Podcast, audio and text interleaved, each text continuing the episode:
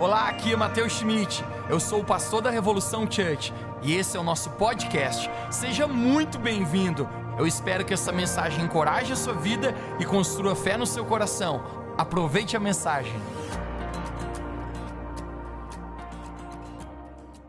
Vamos lá. Filipenses capítulo 3, verso 13 e 14. Filipenses capítulo 3, verso 13 e 14, nós vamos ler esse texto e nossa mensagem vai se originar dessa, desse texto aqui, o qual o apóstolo Paulo diz preciosas palavras para nós aqui. Vamos juntos. Filipenses capítulo 3, verso 13 nos diz assim: Mas uma coisa eu faço, esquecendo-me das coisas que para trás ficam. Você pode dizer bem alto comigo, diga esquecendo das coisas que para trás ficam. Ele diz: Eu avanço para as que estão adiante de mim. Verso 14, a parte A do verso apenas. Prossigo para o alvo. Prossigo para o alvo. Você pode dizer comigo, diga eu prossigo para o alvo. E o tema da minha mensagem nessa noite é deixando o passado. Deixando o passado. Vamos orar? Feche seus olhos. Pai, nós queremos te agradecer, porque a tua palavra agora vai ser comunicada aos nossos corações.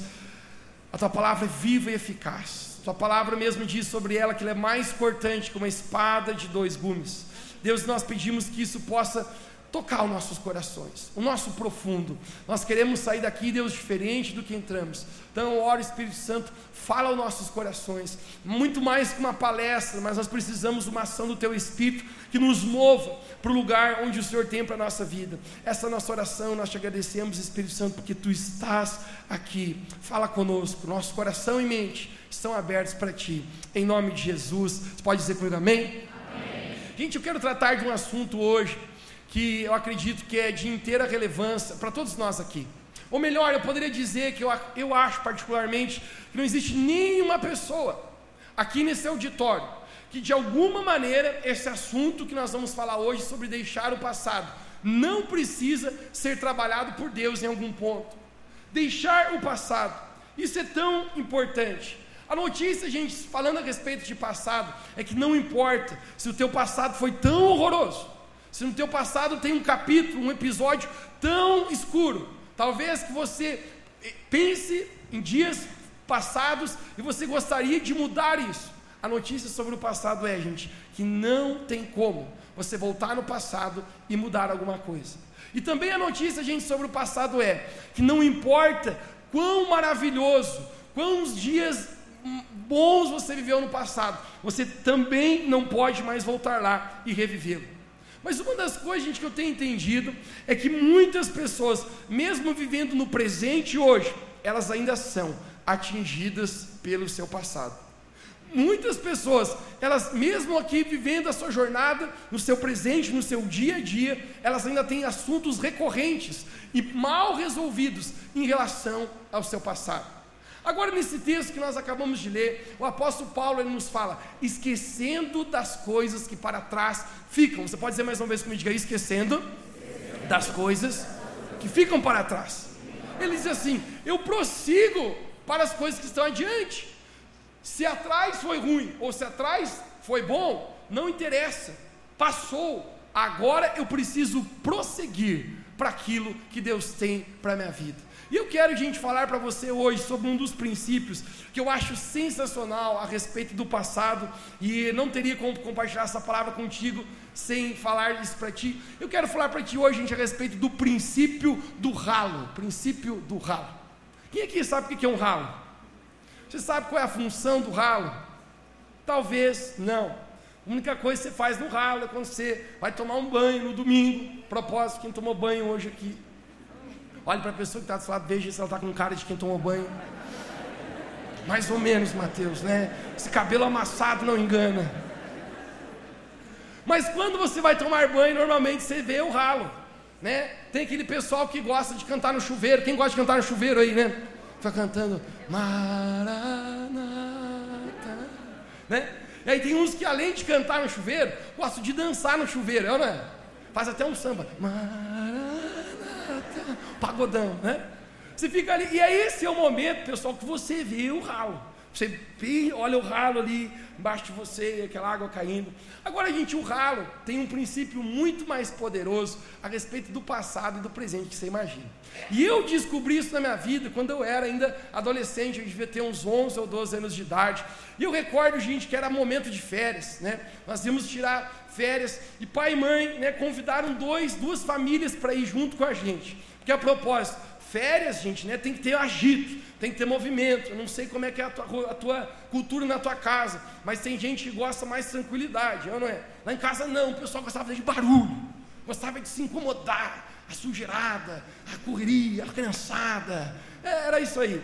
Então, pai e mãe, sempre que nós íamos tirar férias, eles convidavam também dois casais de amigos, duas famílias. E eu recordo que na ocasião, casais de amigos, né, estávamos indo para o litoral, e eu não me esqueço até hoje que um deles era um capitão do exército. O camarada era capitão, ele já falava grosso por si só, ele já dizia assim, boa noite. E nós tínhamos um temor do capitão, o pai falava, o cara é capitão. Na minha cabeça de adolescente eu pensava assim, eu vou bater uma continência para ele aqui. Né? O cara pode me prender, o cara é capitão, irmão. Né? E esse capitão era grande, era forte também assim, ele, andava meio, meio diferente. E nós estávamos em viagem para o litoral. E pai, pensa num camarada que não gostava de parar no meio da viagem para fazer as pessoas, como dizer minha mãe, as suas necessidades. Né? Ninguém podia fazer xixi. Né? Pai, quero fazer xixi, para no próximo posto. Ele falava assim, está quase chegando. Deus mas faz 30 minutos que você está dizendo que está quase chegando. E quando chegava no lugar, parece que ele dizia, é isso aí, moçada, agora vai no banheiro, né? E eu lembro, gente, que a gente estava chegando, estava todo mundo me apertado, vontade de ir naquele banheiro. E o pai já anunciou para a gente antes de parar o carro: primeiro vai no banheiro as visitas, e depois vai vocês. Mas, beleza, mas Deus abençoe que o cara vai rápido, né? O primeiro a ir no tal do banheiro foi o capitão. O capitão entrou no banheiro, gente, né? E eu, meu irmão, a gente tem idade parecida, um ano e meio só de diferença. E quem sabe, gente, que criança, né? Criança, ela, ela fala coisas inconvenientes às vezes. Ou melhor, crianças são sinceras, sim ou não? São sinceras. E quando estava eu meu irmão ali, de repente o capitão saiu do banheiro. Gente, veio um cheiro, uma, uma marofa daquele banheiro. Que o meu irmão já falou assim: Meu Deus do céu. Ele falou: Ô pai, o cara largou uma bomba lá dentro, não tem quem entre. E o pai falou assim: shh, shh, fala baixo, fala baixo, rapaz. O capitão vai ouvir. E, gente, daqui a pouco foi o segundo homem lá. Gente, quando o segundo voltou, o cheiro intensificou ainda mais. Eu me lembro meu irmão disse: Rapaz, só pode ter comido carne de corvo, rapaz. É? Meu Deus do céu. E de repente, pessoal, quando eu fui no banheiro, pensa num cheiro aqueles assim dos infernos, né? Cheiro terrível. Quando a gente volta, todo mundo está constrangido, né? Aquele negócio, né? Tá com a mão amarela, né? Quem foi, né? Um negócio meio assim. Todo mundo está constrangido e ninguém quer tocar no assunto, não é? Porque a propósito era o capitão. Daqui a pouco, gente, nós. né? E aquele cheiro, gente, contaminando a casa. Daqui a pouco o capitão falou assim: vocês estão percebendo um cheiro esquisito? Gente, eu sincero, falei, tô sim, senhor. O senhor largou uma bomba lá no banheiro, acabou com tudo aqui, né? Não há quem possa mais ficar aqui dentro. Gente, aquele capitão começou a dar risada. E esse cara me explicou aquele dia uma coisa que eu nunca mais esqueci: o princípio do ralo. Ele falou: não, gente, o que está esse cheiro ruim aqui? Não é que ninguém fez um number two poderoso ali. Ele falou, o que está acontecendo aqui é que provavelmente esse ralo está estragado, ele falou. Gente, ele começou a explicar para a gente, nunca mais esqueci. Ele falou a respeito do ralo, que ele tem uma. Os ralos, mais antigamente, ele tinha uma, uma pequena válvula chamada sifão. Sifão. E esse sifão, gente, era o que impedia com que hum, gases emitissem maus cheiros. Né? Você imagina dentro de um banheiro, toda a tabulação está ligada. E o próprio responsável de causar mau cheiro no encanamento é você mesmo. Agora, esse sifão, gente, ele impede o quê? Que o mau cheiro da tubulação volte e acaba afetando todo o banheiro. Os ralos mais modernos, gente, ele tem uma válvula termostática. Olha aí, Mateus Schmidt ensinando construções. Né? Que ele, ele permite que uma camada de água fique sempre entre o cano, a parte da tubulação e a parte que sai. E essa camada de água ou sifão, gente, é o que impede que os maus cheiros de gases venham sobre o banheiro. Esse capitão está escrevendo para a gente, é batata. Provavelmente a razão por que está voltando isso aí é que o sifão está estragado, ou a válvula termostática não está funcionando, e é por isso que está esse cheiro. Eu olhei para o capitão e falei, então não foi o senhor que largou essa bomba. Ele falou, não. Eu falei, promete. Ele falou, com certeza. Eu falei, então somos amigos de novo, né? Mas a verdade, gente, é que qual que é o princípio do ralo? Você está olhando o ralo aqui. Para cima aqui, gente, é o presente. Quando passou ali, é o passado. Para cima é o quê? Passou? Para cima é o quê? Passou? Quando você está ali, no chuveiro, ali está caindo água ali, você está no presente. Quando passou o ralo, meu irmão, você nunca mais vê o que passou. É passado. Agora, sabe uma coisa que eu descobri, gente? E isso é o princípio do ralo para a nossa vida. Que muitas vezes o passado aconteceu, o presente já foi, foi adiante, é passado. Mas o mau cheiro do passado continua voltando e tentando atingir o nosso presente. Muitos de nós, acontecimentos do passado, coisas que já aconteceram faz muito tempo, que já deveriam ter ficado para trás, ficado no passado, às vezes ainda não estão bem resolvidas e continua voltando aquele mau cheiro. Porém, hoje eu quero declarar para a sua vida eu quero declarar uma palavra de Deus, que nessa noite, é uma noite, gente, de assim como o apóstolo Paulo declarou, deixar as coisas que para trás ficam e prosseguir para o alvo que Deus tem para nós. Quem crê pode dizer amém aqui. Amém. É tão interessante, quando falamos sobre isso, o passado, gente, eu acredito que não tem ninguém, nenhuma pessoa aqui nesse lugar, que talvez você, se você pudesse voltá-lo, não mudaria alguma coisa, não teria algum arrependimento. Mas o simples fato é que se eu não tenho poder de voltar ao passado, de mudar algo ou ter feito algo, o que nós podemos fazer na nossa vida é esquecer, deixar para trás e em Cristo Jesus prosseguir para os bons planos que Deus tem para a nossa vida. Se você receber um cartão de visita, eu escrevi algo nesse cartão de boas-vindas que é muito especial que diz: não importa onde você já esteve, o que você já fez, qual foi o seu passado, em Cristo Jesus existe uma nova oportunidade de um recomeço de um grande futuro. Amém. E é essa maneira, gente, que Deus olha para nós. Agora, quando a gente fala, gente, de deixar o passado e prosseguir para o futuro, quem quer? Quem quer? Quem quer? Quem quer? São duas coisas que eu acho que são muito relevantes na nossa vida. E a primeira delas que eu quero falar hoje é deixar o perdão vir ao nosso coração liberando o perdão. Nada a gente tem o poder de nos prender mais ao passado do que a amargura e do que a ofensa. Agora, todos nós aqui, gente, em algum determinado momento, a gente teve algum relacionamento, a gente teve alguma, alguma, alguma, algum episódio, algum momento, gente, que acabou machucando, ferindo o nosso coração.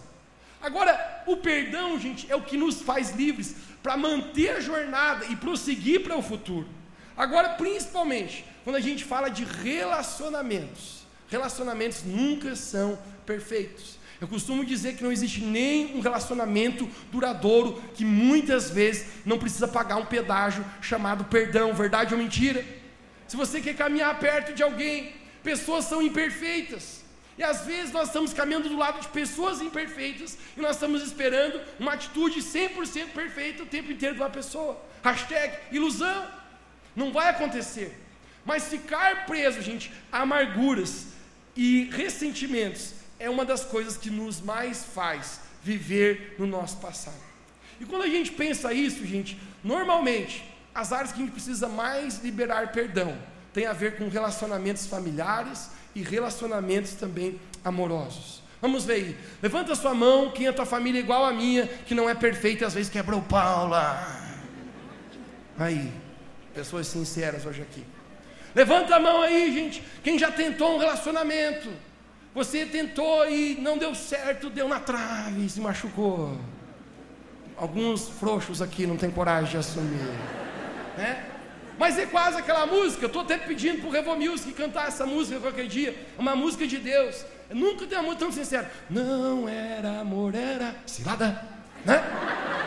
Quem aqui já achou que era amor e foi ver era cilada?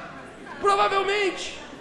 Relacionamentos, gente, muitas vezes eles ficam aquém da expectativa e não dão certo. Agora, nessa área normalmente de relacionamentos, pessoal, as pessoas que têm o poder de nos mais machucar são as pessoas que às vezes a gente mais ama. As pessoas que você mais ama são as pessoas que têm o capaz de ferir teu coração. E muitas vezes nós temos expectativas que elas não são supridas. Por que as pessoas que mais amam? Porque são as pessoas que tu tem intimidade. Você não vai brigar comigo, por quê? Porque você acha que eu sou gente boa o tempo inteiro. Você pensa, esse cara é sangue bom, né? Vocês acham que eu nem tenho defeito, hashtag não sabe de nada inocente. Você só me vê no domingo, você está aqui, olha lá, o pastor é gente boa. Você vai brigar com quem, gente? Você vai brigar com a tua mulher. É ou não é? Com a tua mulher que diz que vai no calçadão comprar só uma coisinha e volta cheia de sacolada. E quebrou o cartão de crédito. Você vai brigar com quem? Com o teu marido você já falou mil vezes com ele, por favor, apenas, apenas isso, estenda a sua toalha e ele deixa jogada no chão. Você vai brigar com quem? Gente? Com o teu irmão que come o bolo de limão e não deixa nenhum pedaço para você. Você vai brigar com quem? Nem vamos citar a sogra aqui, gente, né? Porque aí pesa o negócio. Mas as pessoas que a gente tem mais intimidade, gente, são as pessoas que a gente tem mais dificuldade em relacionamento. E quanto maior a intimidade, maior o atrito. Vamos falar aqui, gente. Homem e mulher são igual ou não são? É, não são. Né? Uma vez eu li um livro que dizia: Homens são de Marte e mulheres são de Vênus. Se eu fosse escrever esse livro, eu diria: Homens são de uma galáxia, mulheres são de outro universo. Por gente, porque é diferente, pensam diferente, processam diferente. Deus criou de forma diferente. Você veja, Deus criou o homem no, no sexto dia. Deus faz toda a criação em sete dias. No sexto dia, Deus diz, de, de, resolve criar o homem. E eu acho, gente, que estava no fim do expediente já. Porque Deus ia descansar no sétimo, ele está pensando, está chegando a hora de vazar. E ele, mas está na metade, ele vai assim mesmo, deixa assim mesmo, né? E criou os malacabá, é ou não é? O teu maridão. Já a mulher, Deus criou com calma, gente, é ou não é? Deus olhou assim para a mulher e falou assim: tudo que não deu certo nesse primeiro, eu vou fazer dar certo no segundo. Né? Olhou assim para a cintura do homem quadrada e falou assim: Isso aqui eu vou arredondar, caprichar. Né? Gente, caprichou nas mulheres, é uma coisa maravilhosa esse negócio. Agora, ao mesmo tempo que Deus caprichou nas mulheres, sim ou não, homens? Sim. Eita, rapaziada. Sim ou não, homens? Sim. Deus dotou elas de um super sentimentalismo que eu não sei onde ele estava com a cabeça, mano. É ou não é? Deus fez a mulher mais tão sensível, irmão, mais tão sensível. Você veja bem, o homem chega em casa, né? A mulher está com a cara brava. E ela fala assim, olhando, o cara diz: O que, que aconteceu? Ela fala: Nada! Se ele falou, ela falou nada, que aconteceu o quê? Tudo. Agora a pergunta é: como que você discerne um ser humano que fala tudo ao contrário? É? Eu te fiz alguma coisa? O cara pergunta. Ela diz, não. E a resposta, na verdade, era. Como que você discerne um ser humano que fala com trocadilhos e mistérios? Mano, não é igual. O cara fica pensando, mas o que, que aconteceu? Ele começa a fazer um, um flash e puxa na cabeça. Daqui a pouco ele tá, fala comigo. Você não reparou nada? Não, não, aconteceu alguma coisa. A casa pegou fogo, o cachorro está vivo. Ou o que está acontecendo? A minha franja está mais curta. né? E a mulher está brava porque o homem não viu que a franja dela está mais curta. Eu estou brincando um pouquinho, gente. Mas o simples fato que relacionamentos têm uma dinâmica, que muitas vezes a gente é capaz de ofender uns aos outros. Sim ou não? Sim. Sim. Agora, a questão não é, gente, acontecer uma ofensa ou não. A questão é você está disposto a sempre liberar perdão e prosseguir para o futuro? Nada a gente nos amarra mais do que a ofensa e a falta de perdão. Talvez você teve um episódio na, seu, na sua vida familiar, talvez você teve um mau episódio num relacionamento passado, mas a pergunta é: você já foi capaz de perdoar? Você já foi capaz de avançar e prosseguir para aquilo que Deus tem para você? Em Gênesis capítulo 37, a palavra de Deus nos conta uma das histórias que, na minha opinião, é mais incrível a respeito de perdão. fala a respeito de um homem que particularmente eu sou fã. O nome dele era José. Você pode repetir comigo esse nome, José? Um, dois, três. José. José, ele é o filho mais novo de, de uma casa de 11 irmãos.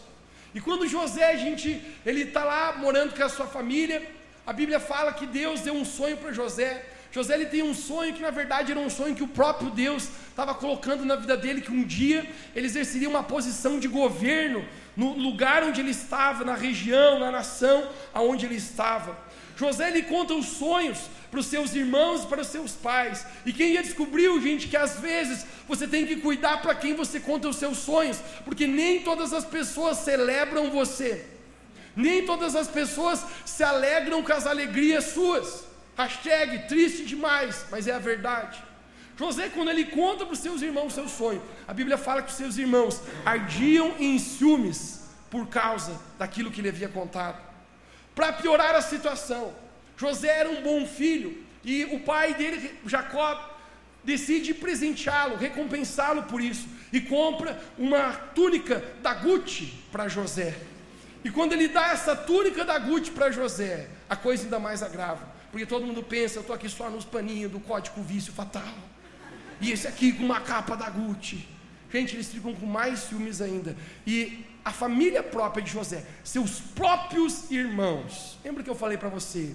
Lugar de relacionamento familiar, supostamente, são as pessoas que você tem mais expectativa, que vão te amar, te proteger e brigar por você, sim ou não?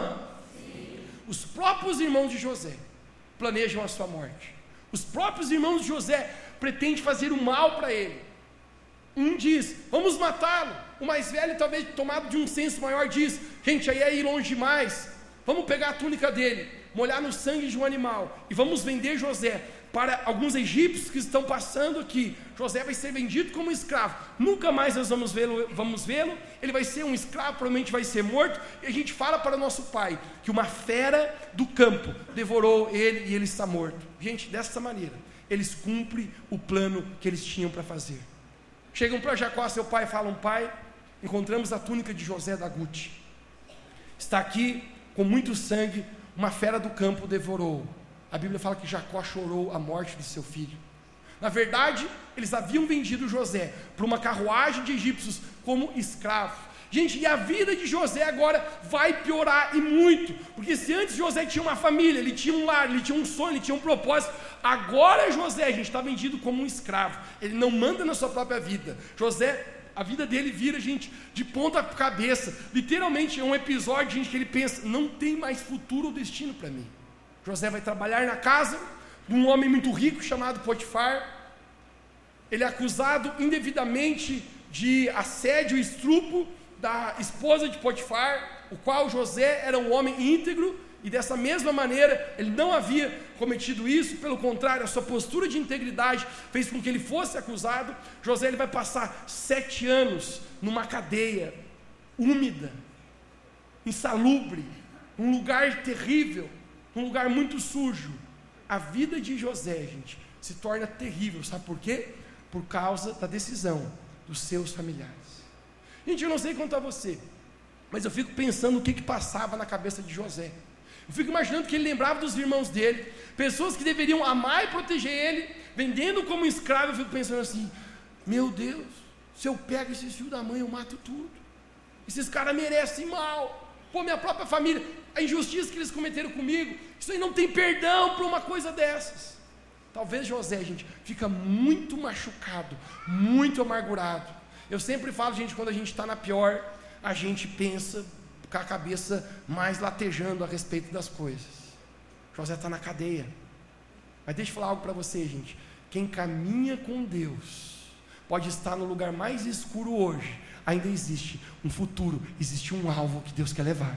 Amém. José está num lugar tão escuro. E não importa o que fizeram com ele no passado. E eu amo falar a respeito disso que nós não somos vítimas do nosso passado. Em Cristo Jesus, nós temos a oportunidade de tudo se fazer novo na nossa vida. Amém. José está numa cadeia. A Bíblia fala que Faraó teve um sonho, um sonho muito esquisito, que vacas gordas devoravam as magras. E ele fica apavorado com esse sonho, ele não entende o que é isso.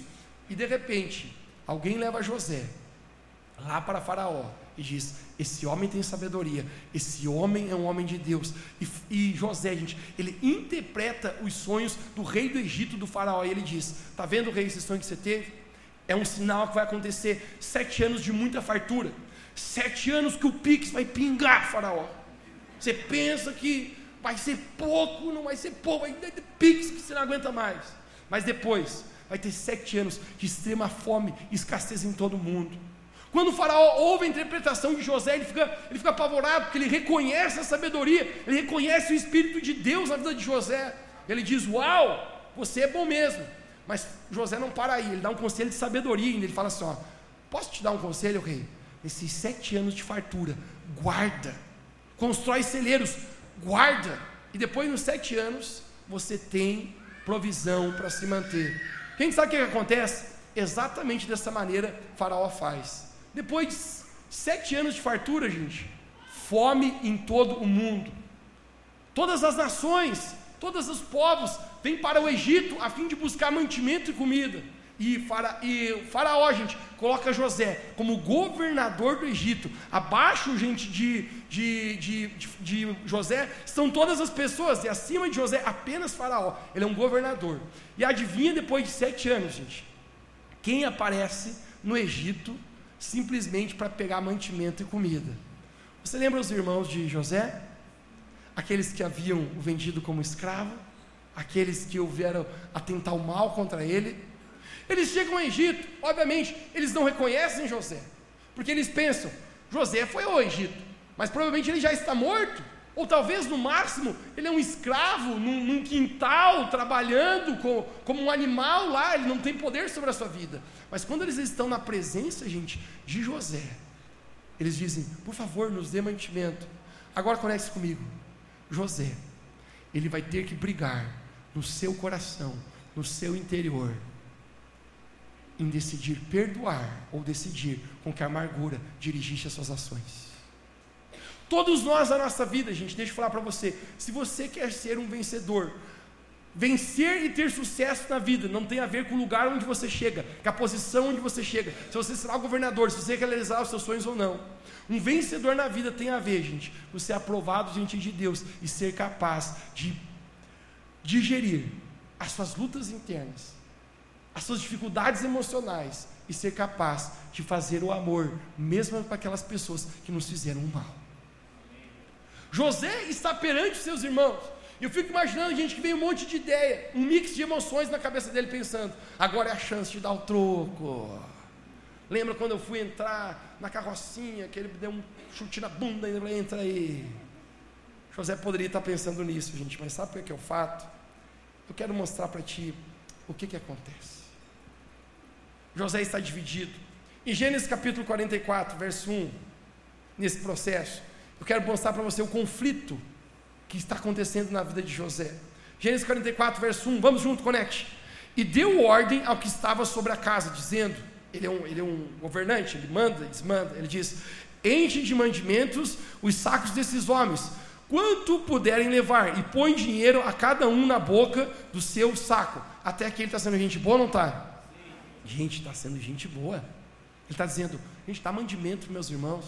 Esses mesmos aí que fizeram mal, dá mantimento, põe dinheiro até não poder ir mais.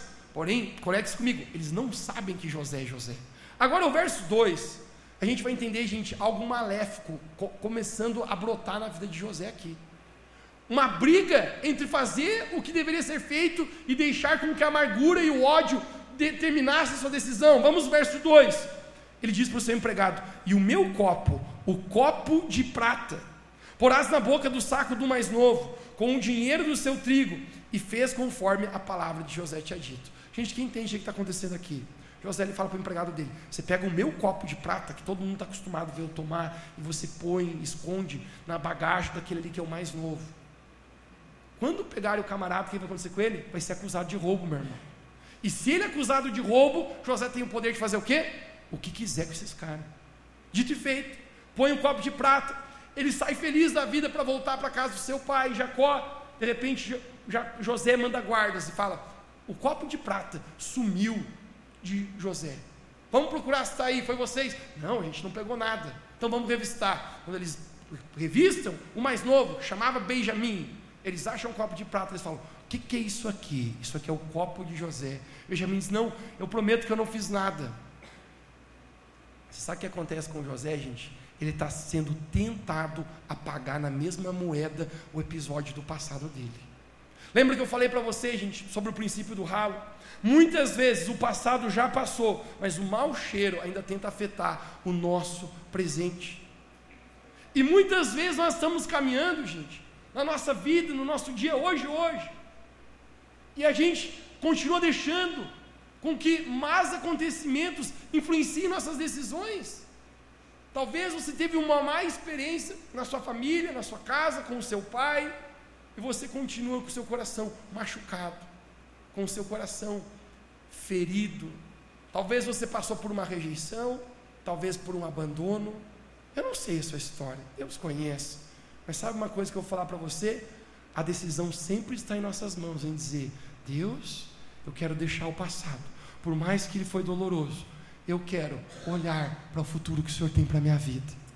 Por mais que o passado foi ruim, eu creio que Tu és um Deus bom e o Senhor tem um plano para o meu futuro. Gente, José está digerindo. Essa luta é tão grande nesse, na, na, no coração de José, que eu quero mostrar para você o que, que Gênesis capítulo 45, verso 2 fala. Quando eles, os irmãos estão na presença de José, olha o que, que acontece. E levantou a sua voz com choro, alguém de bem alto que diga choro. De maneira que os egípcios ouviram, e a própria casa de Faraó ouviu. Gente, José ele chora tão alto que todo mundo consegue ouvir. Sabe por quê? Porque a dor estava ali dentro, cara. A dor estava ali de maneira muito grande. Sabe, esse momento eu quero falar algo muito especial para você. O tempo ele é um funcionário de Deus que ajuda que o passado fique para trás. Mas a decisão de perdoar sempre vai precisar existir para mim e para você. O passado fica, o tempo é um funcionário, ele ajuda muitas coisas. Mas deixa eu falar para você, o tempo não resolve as coisas. Existem às vezes pessoas que você precisa olhar nos olhos do seu pai e dizer: Pai, eu lhe perdoo, Pai, eu lhe amo. Talvez você precisa olhar para alguém que você ainda hashtag tem uma treta, que você sabe seu coração machucado e decidir perdoar uma vez por todas. Não pense que o tempo fará todo o trabalho, porque na verdade, decisão de perdoar é sempre uma decisão nossa. José, ele tem essa decisão para ele tomar agora. E ele está pensando: será que eu perdoo ou não perdoo? Ele está chorando. Gente, cuidado com o ódio. Não deixe a amargura tomar conta de você, porque todo vencedor precisa aprender a perdoar e administrar os seus sentimentos. José lhe diz: Eu não vou deixar com que a amargura tome conta do meu coração. Ele se revela, ele está dizendo: Gente, vocês lembram aquele cara que vocês venderam como escravo? Ele tira talvez a sua capa, o seu chapéu de rei, os seus colares. Ele diz: Sou eu, José, aqui em carne e osso. Eu acho que quando os irmãos reconhecem que José pensa, e agora ferrou de vez. Que esse cara mata nós agora, vai matar. Nós merecemos. Mas deixa eu falar para você, um vencedor, gente, ele não vai agir baseado no passado, mas ele vai saber que se a graça e a misericórdia de Deus é capaz de nos alcançar, a gente também pode mostrar bondade e misericórdia com as outras pessoas. José, um a um, ele vai beijando. Ele vai dizendo: Eu perdoo você, eu perdoo você, eu perdoo você até que todos os irmãos saiam da presença de José, debaixo de perdão. Gente, eu quero conversar com você hoje, eu quero perguntar: existe alguma pessoa hoje que você precisa decidir perdoar? Existe alguma pessoa hoje que você precisa no seu coração dizer: Eu ainda estou preso ao passado, preso a um relacionamento que não deu, que isto me feriu, mas eu não quero com que o meu passado continue influenciando o meu presente. Eu não quero que a minha má experiência do passado continue determinando as minhas ações, as minhas decisões e o que eu farei ou não farei. Eu quero profetizar sobre nós que, em nome de Jesus, nessa noite, você está livre de todo o cheiro que está voltando do passado, que a gente vai prosseguir para o futuro que Deus tem para nós. Quem quer dizer amém aqui? Amém. Isso é tão poderoso. Decidir perdoar e ser livre do passado. Muitas pessoas, elas estão presas A culpa é a vergonha do passado, e esse é o meu segundo e último ponto. A culpa e a vergonha. Você pode dizer essas duas palavrinhas comigo? Diga culpa e vergonha. Você nem sabe o poder que essas duas palavras na mão do inimigo pode causar. Culpa e vergonha. Muitas pessoas a gente eu vejo atingidas pela culpa. Todos nós aqui, gente, novamente, temos coisas do nosso passado que se nós pudéssemos voltar, faríamos diferente, sim ou não? Com certeza. Mas deixe-me falar para você, gente. Se seu passado você não pode mais mudar, hoje, em Cristo Jesus, a palavra de Deus fala que todas as coisas se fazem novas. E nós temos oportunidade, sabe o que? Dizer o que? A minha culpa, Jesus levou lá naquela cruz. A minha culpa, o meu pecado, o meu passado, eu errei mas tem alguém que jamais errou, e o nome deste é Jesus. E Jesus, ele morreu na cruz em meu lugar para levar os meus pecados, para levar a minha culpa, para levar as minhas dores, para levar o meu passado, para levar a minha vergonha, a fim de que hoje eu pudesse ter vida, paz e alegria no Senhor. Amém. Uma das histórias mais incríveis para mim de toda a Bíblia está narrada em João capítulo 8. João capítulo 8 nos narra a história de uma mulher, ela era uma prostituta. E ela foi fragada em adultério. Foi pega com a boca na botija, como diz. E quando essa mulher foi fragada em adultério, a lei dos judeus era muito clara. Toda pessoa que for fragada em adultério deverá ser apedrejada até a morte. Fico pensando se essa lei existe aqui, não estava meio frito ultimamente no contexto.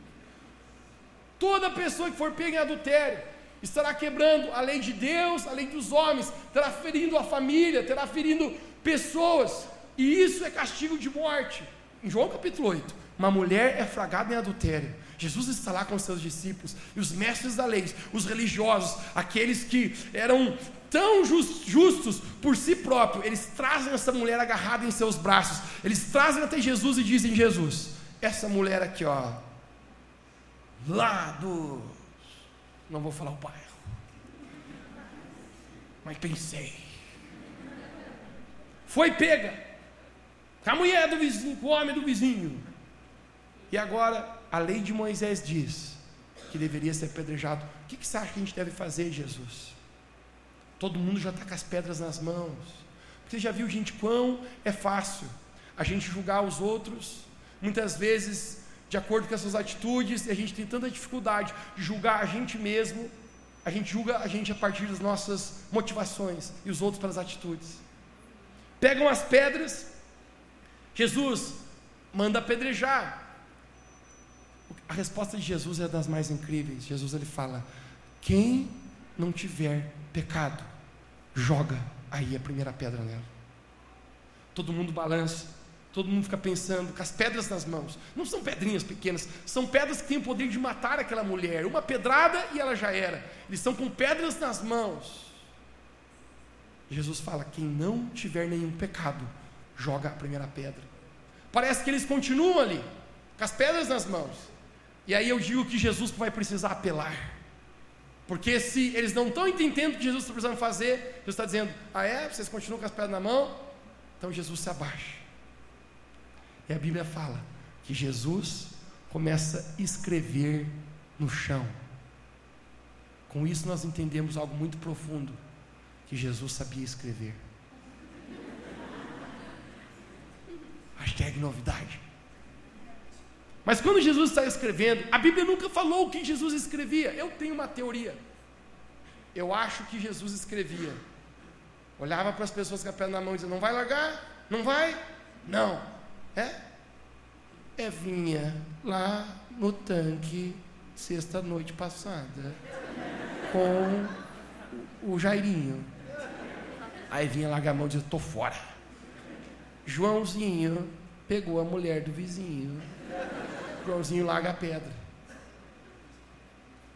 Fabiano pegou a mulher do amiguinho. Fabiano, pular fora. Até o momento que a Bíblia fala, gente, Todos, todos largaram as pedras e se retiraram. Só está ali Jesus e aquela mulher. Agora eu quero que você conecte algo comigo aqui. Existia uma pessoa ali. Jesus falou: quem não tiver pecado, joga a primeira.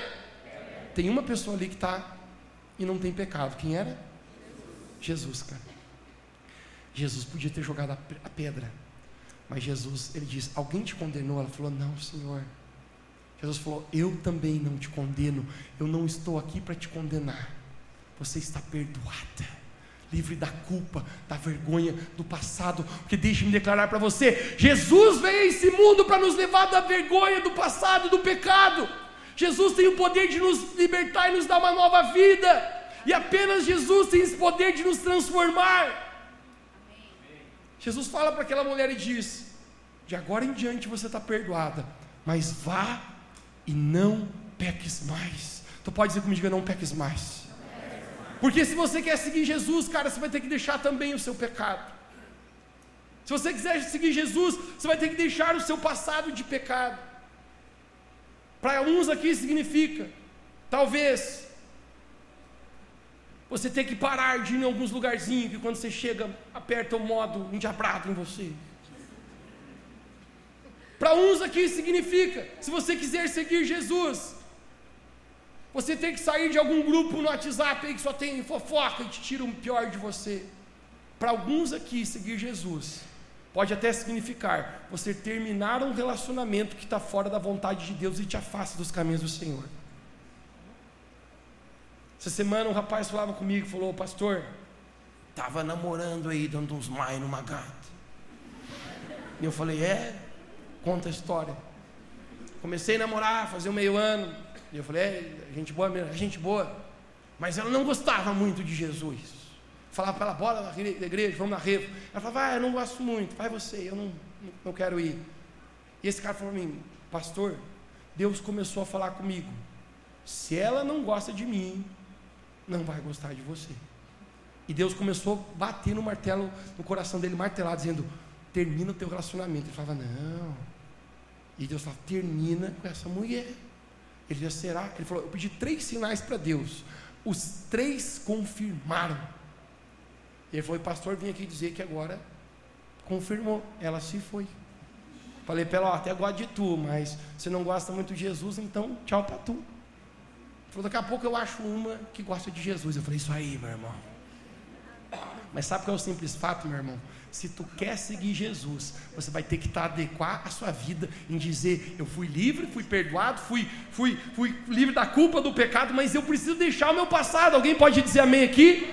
Seguir a Jesus é você caminhar de maneira que você viva em novidade de vida. Essa mulher, gente, Mateus, qual é o futuro dessa mulher? Era uma prostituta, pega em adultério, hashtag, postaram muitas fotos dela no Instagram. Todas as fotos dela circularam nos grupos de WhatsApp, a fama dela se acabou. Mas deixa eu falar para você: se o seu caráter é aprovado por Deus, você não precisa se preocupar com a sua reputação, porque se você cuida do seu caráter, Deus cuida da sua reputação. Amém. Falam de mal de mim nessa cidade, em todos os cantos. Eu não estou preocupado com isso. Eu estou preocupado com o que Deus está falando sobre mim. Amém. Quando Jesus está na cruz, morrendo por nós. A Bíblia fala que todos deixaram Jesus. Seus próprios discípulos abandonaram ele naquele momento que ele mais precisava. Mas a Bíblia refere sobre três pessoas apenas que estão perante a cruz de Cristo.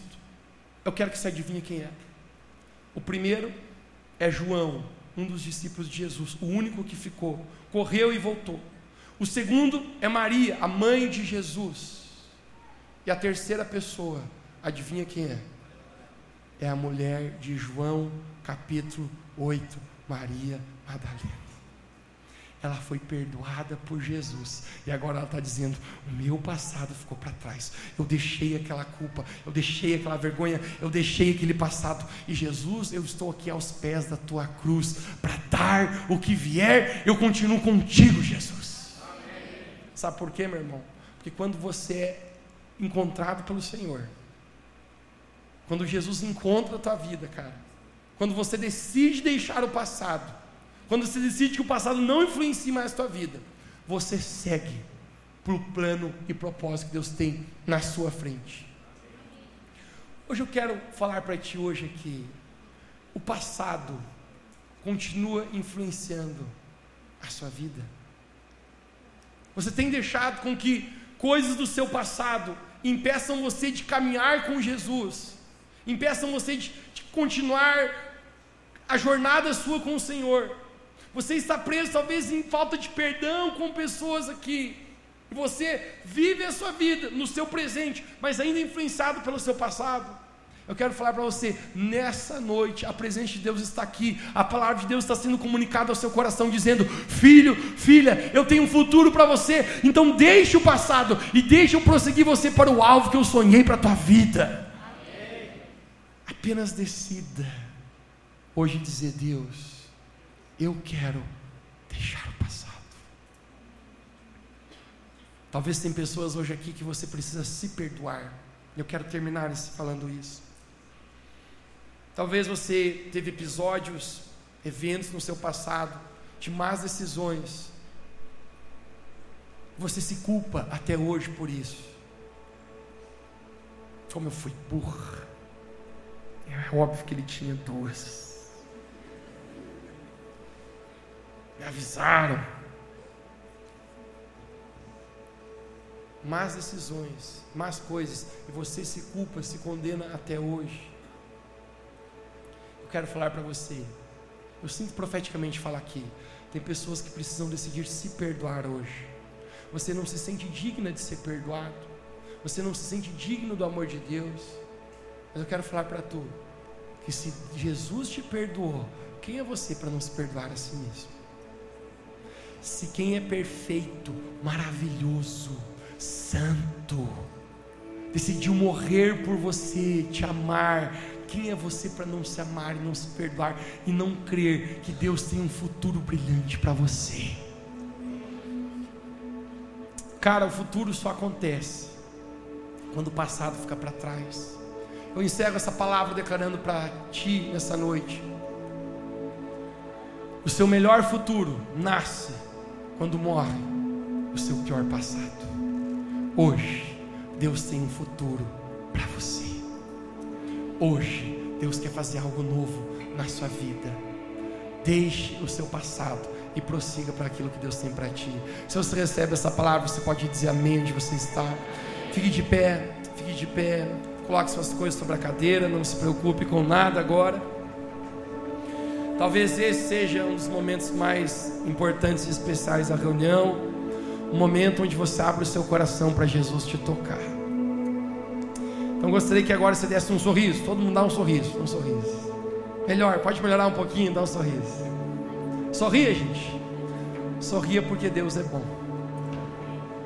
Dizem que para você ficar com uma cara séria, você usa 32 músculos. Para você sorrir, você usa 28 músculos. Então sorria, nem que seja por economia, gente. Mas sorria. Com esse sorriso no seu rosto, fecha seus olhos, abre as suas mãos agora. Você está na presença de Deus. Você está na presença do seu Pai, seu Criador. Mais o Espírito Santo sobre esse lugar. Vem, Jesus.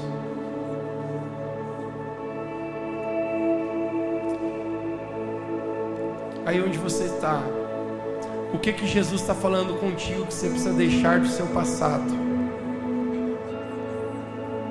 Que que Jesus hoje à noite teve um momento inteiro da palavra, falando que você precisa passar por cima hoje. Talvez um trauma, talvez decidir perdoar alguém que até hoje você está carregando no seu coração. Você está em conflito, como José. Às vezes perdoa, às vezes não, às vezes quer agir baseado na ofensa e às vezes quer agir no modo da palavra de Deus. Mas hoje a palavra de Deus para ti é: deixe o passado, deixe a culpa, deixe a vergonha, deixe eu levar essa dor, deixe eu levar isso. Espírito Santo, move-se nesse lugar. Pai, nós abrimos o nosso coração agora. A minha oração, Espírito Santo, faz aquilo que agora só tu podes fazer. Nenhuma palavra é boa o suficiente, mas apenas a ação do Teu Espírito Santo tem o poder de nos curar. Eu oro agora pelo Espírito Santo derramando o Teu amor em nossos corações, nos libertando das correntes do passado, nos liberando, nos libertando das algemas que nos aprisionam com o nosso passado. E hoje eu declaro, Espírito Santo, a tua palavra, o teu amor que tem o poder de nos libertar. Aí onde você está, no seu assento, no seu banco, permita com que o Espírito Santo toque a sua vida agora. Vá abrindo o seu coração para Ele. Ele está falando hoje no seu íntimo. Ele está falando no teu coração a respeito posicionamentos, mudanças, coisas que ele quer de você, que ele está pedindo de você hoje. Talvez seja perdoar de fato alguém. Talvez seja como aquela mulher deixar o pecado, deixar a vergonha, a culpa e prosseguir para uma decisão firme com Jesus. Mais Espírito Santo, mais Espírito Santo as suas mãos abertas como um sinal de coração aberto ao Senhor. Receba mais a presença do Espírito Santo. Mais Espírito Santo. Mais Deus nesse lugar. Eu sinto uma palavra profética para uma mulher hoje aqui. Eu não sei quem é você, mas eu sinto uma palavra profética sobre a sua vida. Durante toda essa semana, você estava odiando-se a si mesma você olhava para coisas que aconteceram na sua vida e você estava se culpando, se sentindo envergonhada, se sentindo fracassada. Hoje a voz de Jesus sobre você é: Eu não te condeno, eu amo você. Vá, não peques mais, mas eu tenho um futuro, eu tenho algo para sua vida, eu tenho um plano. Receba mais.